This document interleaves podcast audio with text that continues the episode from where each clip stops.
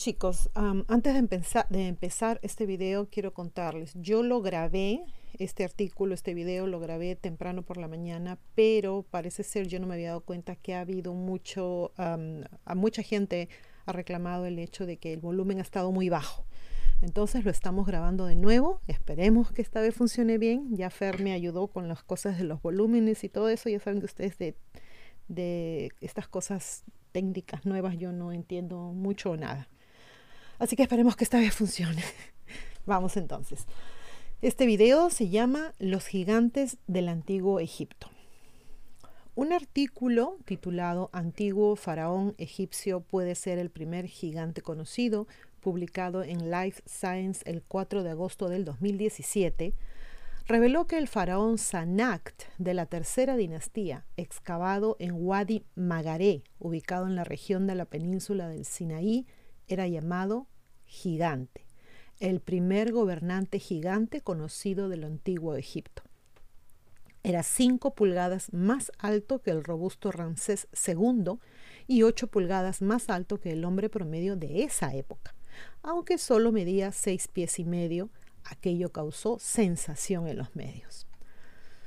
A lo largo del pasado de Egipto se han reportado, excavado y representado en arte numerosos ejemplos de gigantes mucho más altos y momificados que se han ocultado al público. Hemos descubierto casos que van desde 7 pies o 2 metros 13 hasta los 16 pies o 4 metros 88 de alto. La minuciosa investigación de registros arqueológicos textos arcaicos, periódicos y análisis de representaciones de jeroglíficos y arte egipcio ha comenzado a arrojar algo de luz sobre este fenómeno. Toda el área del Medio Oriente tiene fuertes leyendas de humanos gigantes, junto con referencias en la Biblia que incluyen a Moisés huyendo de Egipto y siendo atacado por los poderosos cananeos en el actual Israel y en el Líbano. Los relatos de los períodos confirman la realidad de estas tribus y se han desenterrado esqueletos y huesos de enormes proporciones en esta área de las tierras bíblicas y también en otras partes de África y del Medio Oriente. Los descubrimientos que se llevan a cabo de esqueletos gigantes reportados en América y en otras partes del mundo han revelado un legado perdido de una raza de colosos que ahora están comenzando a ser incluidos lentamente en el registro histórico y arqueológico y Egipto no es la excepción.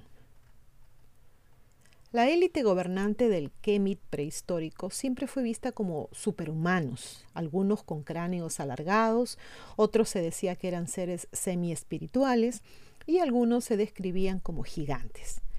Una leyenda arcaica cuenta que las pirámides de Giza pueden haber sido construidas por una raza de gigantes fue compartido en una conferencia por el ocultista y masón Manly P. Hall, probablemente grabada en la década de 1980, y el gigantólogo Christian T. Harris. Lo publicó en un video en YouTube. Originalmente era parte de una conferencia titulada Atlántida y los dioses de la antigüedad. Acá quiero hacer una parte. Para el que sepa inglés, van a encontrar el audio en YouTube. Se llama Atlantis and the Gods of Antiquity es un audio antiguo, por lo que al menos para mí, que no soy una experta en el idioma, me cuesta trabajo entenderlo. A ver si, si alguien lo puede entender mejor que yo. Dice, nos han dicho que en el año 820 después de Cristo, allá por los días de la gloria de Bagdad, el gran sultán, seguidor y descendiente del gran Rashid de las noches de Arabia, el sultán el Rashid al-Mamun, decidió abrir la gran pirámide. Le habían dicho que había sido construida por gigantes a los que llamaban los Shedai, seres sobrehumanos, y que dentro de esa pirámide y esas pirámides habían guardado un gran tesoro más allá del conocimiento del hombre. Es cierto que en el año 832 después de Cristo, Al-Mamun viajó a Egipto y fue el primer excavador de la Gran Pirámide, en un momento en que estaba completamente encajonada en bloques de piedra caliza blanca. ¿Quiénes son los Shedai? Es otro misterio, pero podría estar refiriéndose a otro nombre de Shemsu-Or o seguidores de Horus. También podría referirse a Shaddad bin Ad, rey de Ad, de quien se creía que era el rey de la ciudad árabe perdida de Iram, de los Pilares, cuyo relato se menciona en la Sura 89 del Corán, A veces se le llamaba gigante. Al-Akbar al-Samán, también conocido como el Libro de las Maravillas, circa 900-1100 después de Cristo, es una compilación árabe de la tradición medieval sobre Egipto y el mundo antes del Gran Diluvio. Dice que la gente de Ad eran gigantes, siendo lo más probable Shaddad parte de ellos, y se dice que construyó los monumentos de Dashur, perdón, con las piedras que habían sido talladas en los tiempos de su padre. Antes de eso, el gigante Harjit había comenzado su construcción. En una fecha posterior, Koftarim, otro gigante, colocó secretos en las pirámides de Dashur y en otras pirámides para imitar lo que se había hecho en la antigüedad. Fundó la ciudad de Dendera. Dashur consiste en la pirámide roja y la pirámide inclinada, construidas durante el reinado del faraón Sneferu, 2613 a 2589 a.C. Dendera consta de pilares muy decorados dedicados a la diosa Hathor. El texto continúa diciendo que Nagraus, el primer rey de Egipto después del diluvio, con sus compañeros, construyeron monumentos, erigieron altas torres y ejecutaron obras maravillosas mientras que la ciudad de Memphis fue obra de un grupo posterior de gigantes que trabajaban para el rey Misraim, otro gigante. Aún más tarde describe el trabajo de más de esos colosos. Adim era un gigante con una fuerza insuperable y el más grande de los hombres. Ordenó la extracción de rocas y su transporte para construir pirámides como se había hecho en tiempos antiguos. Entonces, ¿qué hacemos con estas historias? Parece que Manly P. Hall estaba al tanto de este texto e intentó resumirlo en su conferencia. Entonces vale la pena reconocer toda la tradición antigua, ya que se confió en muchas de estas tradiciones para llevar el conocimiento y la sabiduría a través de las generaciones. Los seguidores de Horus, de quienes se dice que crearon el montículo primordial, primordial en Giza, mucho antes de que los faraones construyeran las primeras pirámides, a veces se registran como gigantes. Las primeras excavaciones arqueológicas en Egipto apuntan a esta realidad. Hacia el final del cuarto milenio antes de Cristo, el pueblo conocido como los discípulos de Horus aparece como una aristocracia altamente dominante que gobernó todo Egipto. La teoría de la existencia de esta raza se sustenta en el hallazgo en las tumbas predinásticas en la parte norte del Alto Egipto, de restos anatómicos de individuos con cráneos y complexiones más grandes que la población autóctona, con tanta diferencia como para excluir cualquier hipotética cepa racial común. El profesor Walter B. Emery 1903 a 1971, fue el egiptólogo que excavó Saqqara en la década de 1930 y descubrió allí restos predinásticos, estos tenían cráneos dolicocéfalos, más grandes que los del grupo étnico local, cabello claro y una constitución más alta y gruesa. Emery declaró que esta estirpe no era autóctona de Egipto, pero había desempeñado un importante papel sacerdotal y gubernamental en el país. Este grupo mantuvo su distancia de la gente común, mezclándose solo con las clases aristocráticas y se pensaba que era parte de Shensu-Or, o los discípulos o seguidores de Horus. El autor, Freddy Silva, también descubrió una prometedora descripción de esos dioses gigantes en los textos de la construcción de Edfu. Los consejos para los iniciados en el templo de Edfu ofrecen una idea de cómo podrían haber lucido los dioses constructores, ya que se instruye a los iniciados para que se pusieran de pie con los ahau o dioses que se ponen de pie que medían nueve codos de alto, esto es aproximadamente 15 pies o 4 metros 6. El primer faraón de Egipto, esto es más o menos por 3150 a.C., se llamaba Menes o Narmer, pero se le recuerda más como el rey escorpión. No hay registro de su estatura, pero se le representa muy alto en la famosa paleta Narmer, más o menos en 3100 a.C. Y durante su reinado se crearon artefactos de gran tamaño que ahora se conservan en un museo en Oxford, Inglaterra. Entonces quiero que, vean esta foto, esta foto que les estoy mostrando. Hay dos, uh, lo que ellos llaman paletas. El de la izquierda muestra el supuesto faraón y muestra dos seres pequeños, ¿no? Uno, uno más pequeño que el otro, bastante más pequeño que el supuesto faraón. El que me llama mucho, mucho la atención es el del lado derecho o la paleta del lado derecho. Está dividida en tres partes. En la parte de arriba vemos tres tamaños de seres. Los más pequeñitos llevan como unos, unas astas o unas banderas, no, no, no sé distinguir. Luego hay otros seres medianos y luego el más alto, es bastante más alto. Esta es la parte que, que más me llama la atención. Ahí en la parte en medio hay unos animales que parecieran tener el cuerpo como de un perro, puede ser, con unas colas muy largas, pero sus cuellos son excesivamente largos.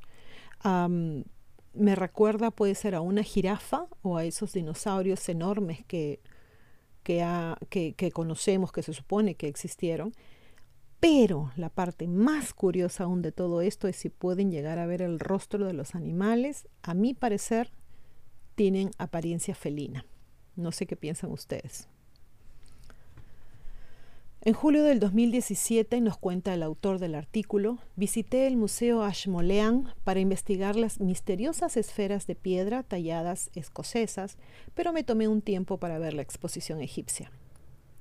Para mi sorpresa, había un artefacto gigante, obviamente de la primera dinastía, y una estatua de un faraón gigante de la segunda dinastía que se creía que tenía más de 8 pies o 2 metros 44 de alto.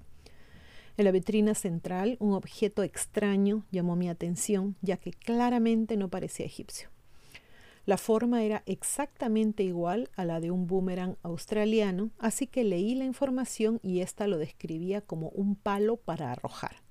La conexión australiano-egipcia es un área fascinante de investigación, ya que he visitado los jeroglíficos de Gosford al norte de Sydney, que pueden indicar un contacto temprano entre dichas culturas. En la misma vitrina habían algunos cuchillos de pedernal bellamente tallados, pero había uno tan grande que no noté al principio ya que ocupaba casi todo el ancho de la vitrina. Era al menos 10 veces más grande que los otros y parecía que había sido usado como tal, como cuchillo. La información dice que fue probablemente ceremonial, ya que esa es la única forma de explicar su tamaño fue descubierto en Hieracómpolis, debajo de los cimientos de un templo posterior a la primera dinastía. Se desconoce por qué fue enterrado y escondido supuestamente, pero tal vez fue de una manera ceremonial para honrar a los dioses, muy posiblemente eran gigantes. Y ahí pueden ver ustedes el tamaño comparado entre la mano y el cuchillo. O la hoja del cuchillo, ¿no? En la vitrina opuesta, algunas cabezas de mazo de gran tamaño que alguna vez estuvieron en posesión del legendario rey escorpión me llamaron la atención en la esquina de la sala de antigüedades de Egipto. Nuevamente fueron descritas como ceremoniales, pero podrían haber sido del tamaño correcto diseñados para reyes gigantes. El rey Casequemuy, o también lo pueden deletrear como lo ven acá, con en lugar de UI con W e Y o también como Kasekem, circa 2690 a.C., fue el último gobernante de la segunda dinastía de Egipto con sede cerca de Ávidos y participó en la construcción de Hieracómpolis, la capital predinástica. Es el mismo sitio donde se descubrió el cuchillo gigante antes mencionado fue enterrado en la necrópolis de Um el Kab, en lo que una vez fue descrita como la estructura de piedra más antigua de Egipto. La gran tumba de piedra caliza no era para nada sofisticada y cuando el profesor Robert Temple investigó el lugar en el año 2001, se sorprendió de que la calidad de la construcción fuera tan primitiva, especialmente en comparación con la pirámide escalonada de Dioser en Saqqara, que ha sido fechada a comienzos de la tercera dinastía, solo unos pocos años después. También se pensaba que Dioser había enterrado a Casequemuy en este sitio antes de trasladarse al norte, al área de Saqqara. El esqueleto de Casequemuy nunca fue encontrado, lo que sugiere que fue saqueado mucho antes de la excavación. El rey de la segunda dinastía es único en la historia egipcia por tener tanto los símbolos de Horus como el de Set en su Serek, que viene a ser una especie de fachada de la puerta del palacio y sobre ella el halcón de Horus, que es la foto que están viendo ahora mismo. Algunos egiptólogos creen que fue un intento de unificar las dos facciones, pero después de su muerte Set fue eh, eliminando, el, perdón, fue eliminado del Serek de forma permanente. Fue el rey egipcio más antiguo que se sepa que haya construido estatuas de sí mismo. Pero lo más sorprendente de este faraón fue el hecho de que era algo así como un gigante. Flinders Petrie, quien excavó por primera vez el lugar, encontró evidencia del siglo III a.C. de que tenía cinco codos y tres palmos de altura, lo que equivaldría a unos 8 pies o 2 metros 44 si se usara el codo corto que es de 17 pies 4 pulgadas. En la traducción más reciente de Manetón se dice que medía 5 codos y 3 palmos. Esto es 8 pulgadas y, perdón, 8 pies y 5 pulgadas. Se cree que Manetón había sido un sacerdote egipcio de Sebenitus, que vivió durante la era tolemaica a principios del siglo III a.C.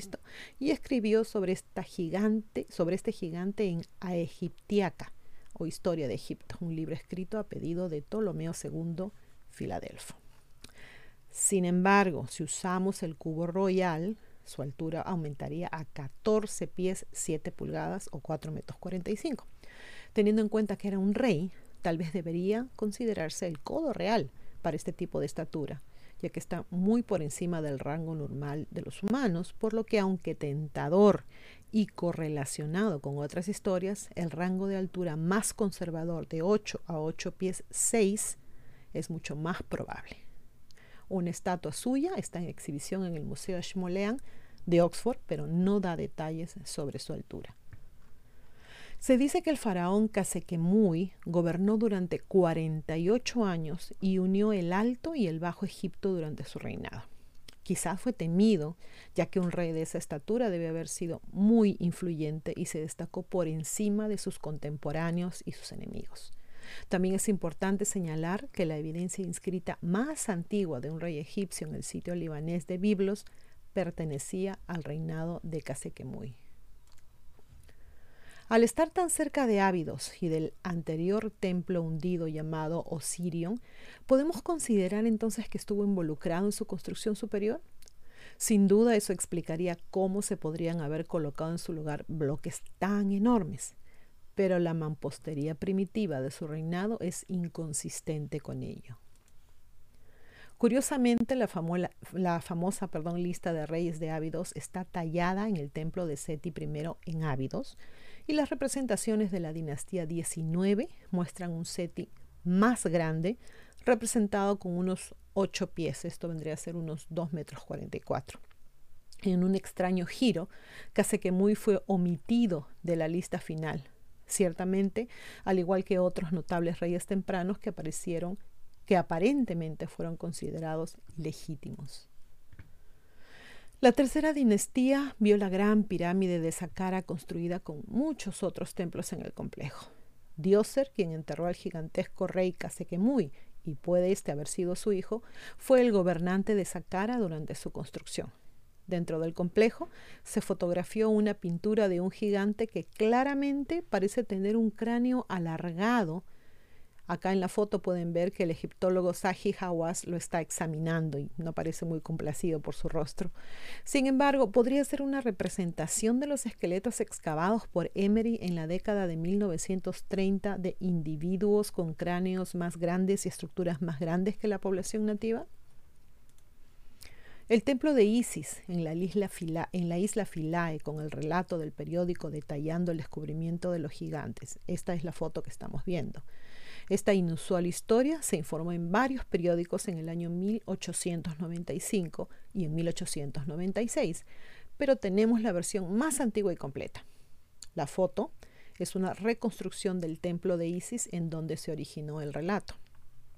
El, artículo apareció originalmente en The Arizona Silver Belt el 19 de noviembre de 1895 con el titular Gigantes egipcios prehistóricos.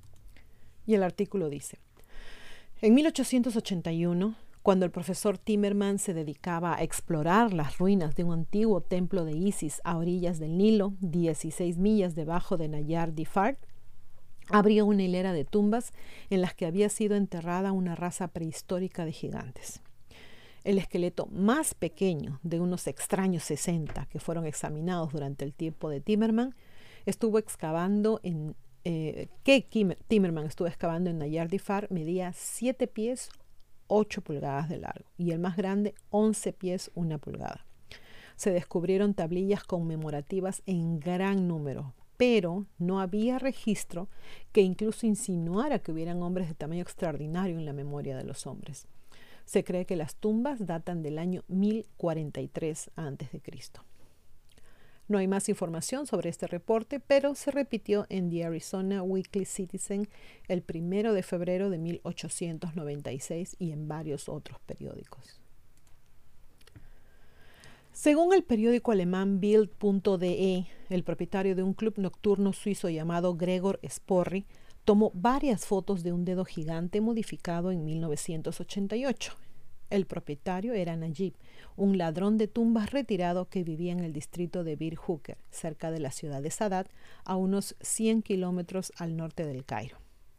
El dedo mide casi 14 pulgadas o 35 centímetros y si es genuino, perteneció a alguien que se estima que medía entre 15 o 16 pies, esto es de 4.57 a 4.88 metros, o a alguien con manos demasiado grandes.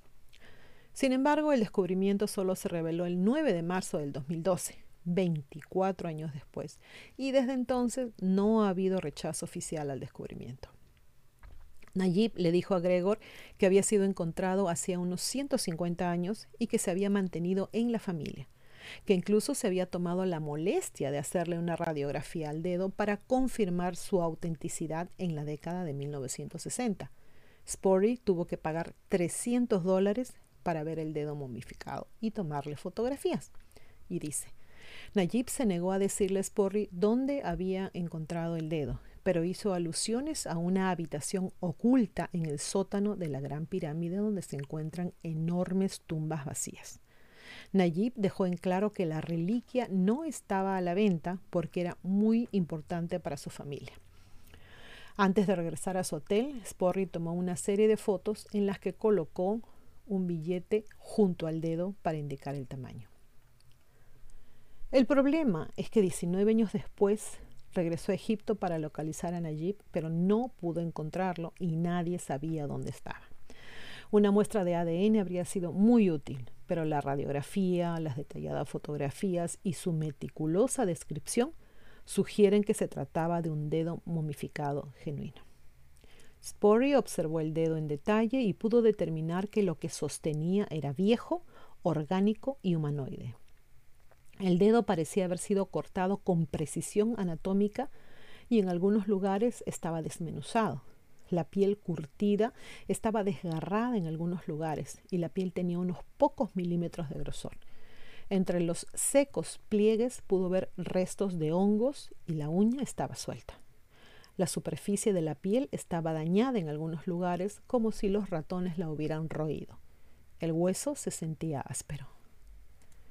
Las fotos y las radiografías fueron examinadas por profesionales que no pudieron ver evidencia de falsificación.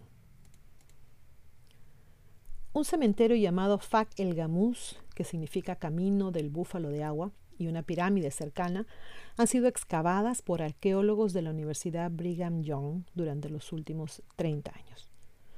Muchas de las momias que se descubrieron datan de la época en que el Imperio Romano o Bizantino gobernaban Egipto desde el siglo I hasta el siglo VII después de Cristo. La primera, perdón, la pirámide, sin embargo, podría datar de alrededor del 2500 a.C., la época en que se construyeron las pirámides de Giza. Estamos bastante seguros de que tenemos más de un millón de entierros dentro de este cementerio. Es grande, es denso, dijo el director del proyecto Kerry Malstein, profesor asociado del Departamento de Escrituras Antiguas de la Universidad Brigham Young, en un documento presentado en el Coloquio de Estudiosos de la Sociedad para el Estudio de las Antigüedades Egipcias, que se celebró en noviembre del 2014 en Toronto. Sin embargo, ahora se piensa, ahora es a partir del 2017, que es más probable que sean decenas de miles de tumbas. Un descubrimiento que nunca se publicó oficialmente fue el de una momia que medía más de 7 pies, esto es 2 metros.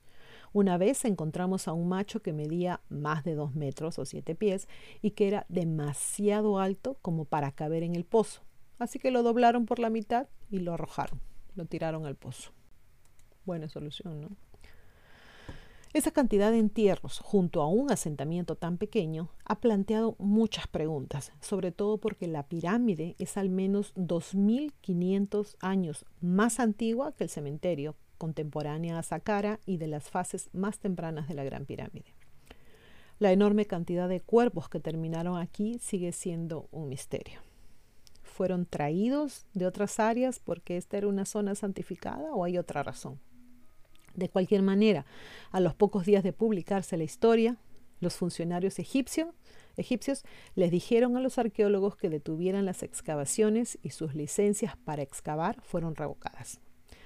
El departamento suspenderá cualquier misión arqueológica si su director se niega a notificar inmediatamente a la oficina sobre cualquier nuevo descubrimiento, estipulan las reglas. ¿Se detuvieron porque estaban mostrando los gigantes del antiguo Egipto al mundo?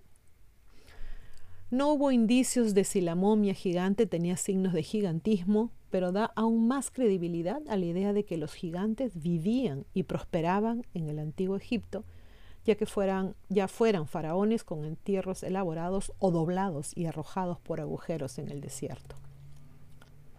En esta imagen que están viendo ahora mismo, podemos ver varios ejemplos de inscripciones y arte egipcio que parecen representar gigantes junto a personas de menor estatura.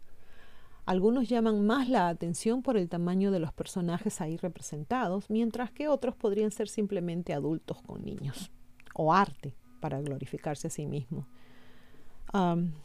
hay dos fotos que me parecen más curiosas que otras, no sé si llegan a ver mi cursor, que son estas dos de acá ya que los personajes más pequeños no solo son pequeños, sino que llegan prácticamente a la altura de la rodilla del ser más alto. El investigador Mohammad Abdo compiló la mayoría de las imágenes de esta foto. ¿Qué les parece, chicos? Según algunos investigadores, los ataúdes gigantes son pruebas de gigantes en Egipto. Podría ser simplemente que los hicieran más grandes de lo necesario para impresionar a otros o para dejar claro a los dioses en el más allá que eran de origen real. Algunos ejemplos, sin embargo, plantean preguntas incómodas. El Cerepeum, cerca de Saqqara, está compuesto por 25 enormes ataúdes de granito y diorita que pesan hasta 70 toneladas cada uno, y en ellos se tallaron toros apis momificados como parte de un antiguo culto se encontró un toro, pero solo uno, lo que ha llevado a especular que el resto de ellos alguna vez fueron utilizados por humanos gigantes. Otro enorme sarcófago se encuentra debajo de la meseta de Giza en lo que se llama el Pozo de Osiris. Está parcialmente sumergido bajo el agua, rara vez se visita o se fotografía y se encuentra en las profundidades de la calzada de piedra de la llamada pirámide de Cafre.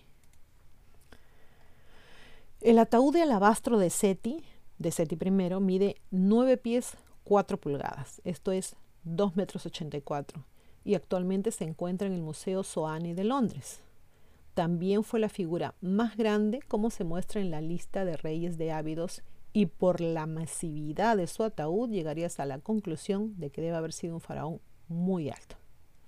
Sin embargo, también se descubrió su momia y medía solo por decirlo de alguna manera, 5 pies 7 pulgadas, esto es un metro setenta.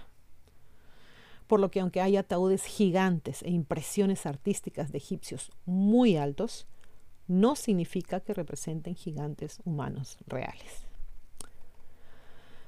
Comenzamos pues chicos este video ah, con el gigante más pequeño descubierto en el antiguo Egipto, que mide 6 pies pulgada y media, o sea, un metro ochenta y siete que si bien es alto para algunos de nosotros, no es tampoco extremadamente alto, ¿no es cierto?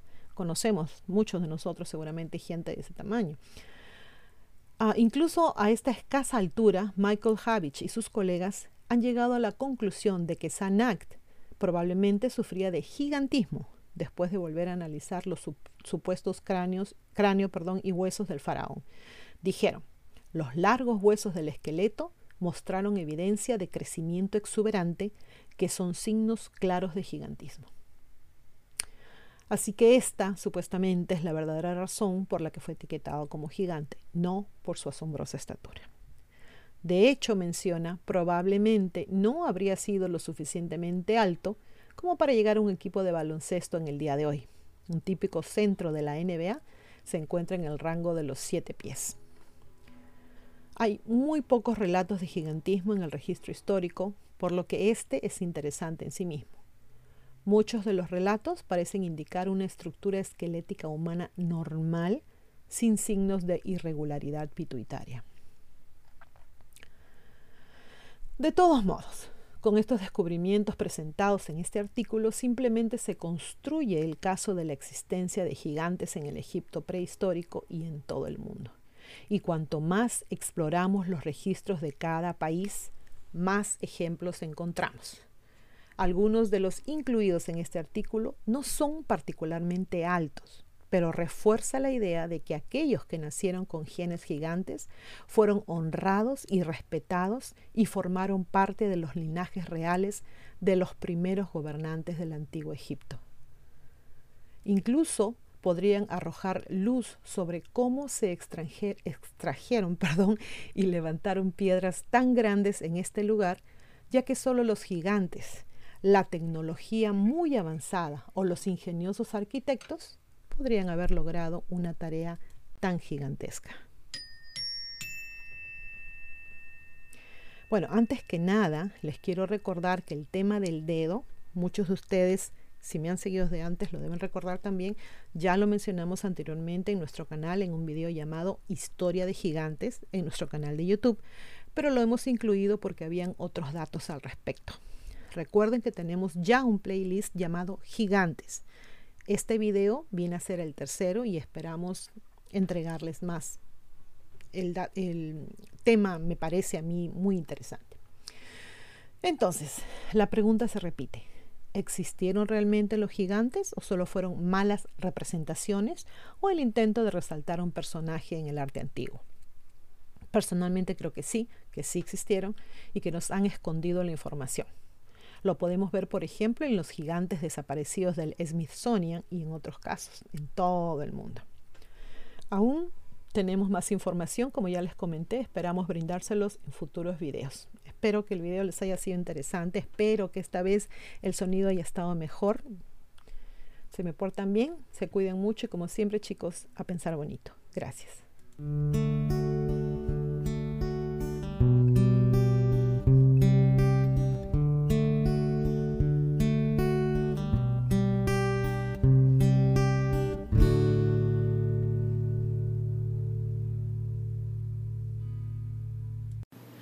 No se olviden de suscribirse a Ileana Historias y a Divulgación Total en YouTube, hacer clic en la campanita para recibir las notificaciones cuando subimos nuevos videos, poner sus pulgares arriba, hacer like y compartir. Sigan a ambos canales en los podcasts. También tenemos divulgaciontotal.com donde pueden visitarnos y suscribirse con su correo electrónico. Y seguimos en todas las redes sociales, Facebook, Twitter, Parler, Telegram Twitch. Aceptamos sus colaboraciones en PayPal y tenemos también merchandising en Teespring. A pensar bonito.